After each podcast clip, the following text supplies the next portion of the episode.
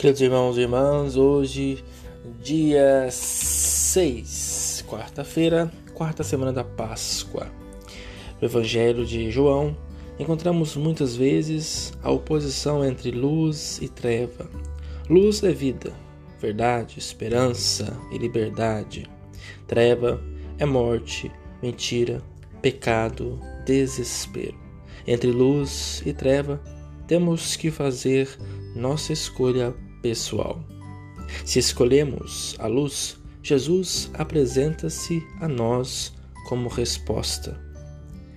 Ele, pessoalmente, será para nós essa luz, a verdade, a esperança e liberdade.